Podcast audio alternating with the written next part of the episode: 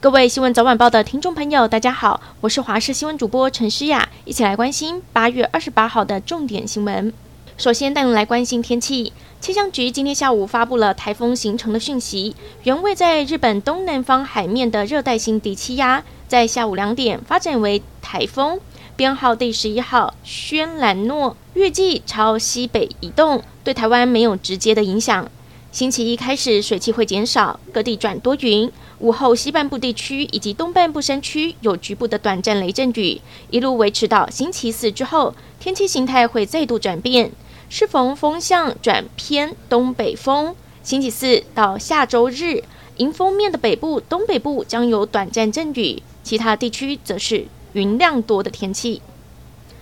中秋节要到了，不少人都会吃柚子来应景，但是慢性病的朋友可能要特别注意喽，因为像是降血脂、降血压或是抗凝血剂等药物，如果和柚子混搭着吃，会出现交互作用，导致药物在体内的浓度上升，可能导致中毒风险。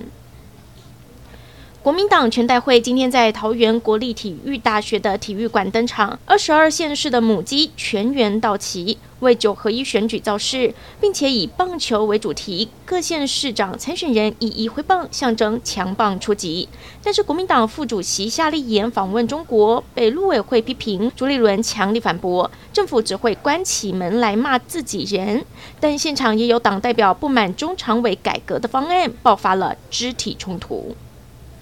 昨天晚间，民进党前立委郑宝清在粉丝见面会上当场宣布参选桃园市长，还开出政策支票，会帮年轻人负担买房子备款。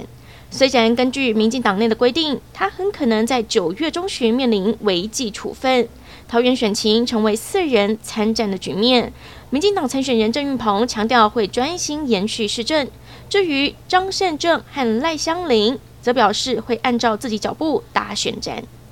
金门县烈屿军营在传出遭到了解放军无人机入侵，影片曝光，无人机在营区内四处飞行，甚至把岗哨内的战情图全收入眼底。让人讶异的是，国防部早在二零一七年就明确定出击落无人机的开枪程序，但是国军却没有干扰，也没有击落，消极的态度引发外界挞伐。而对此，金门防卫指挥部回应，已经遵照标准程序来应对，但是消极的态度，军事专家痛批军方是鸵鸟心态。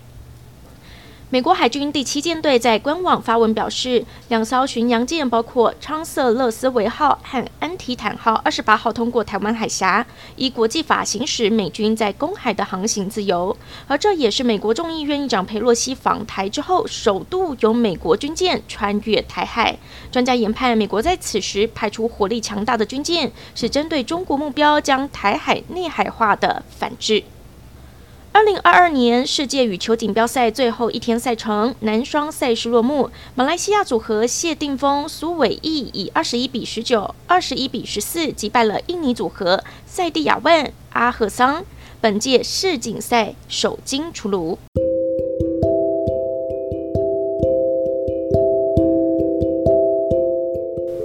感谢您收听以上的焦点新闻，我们再会。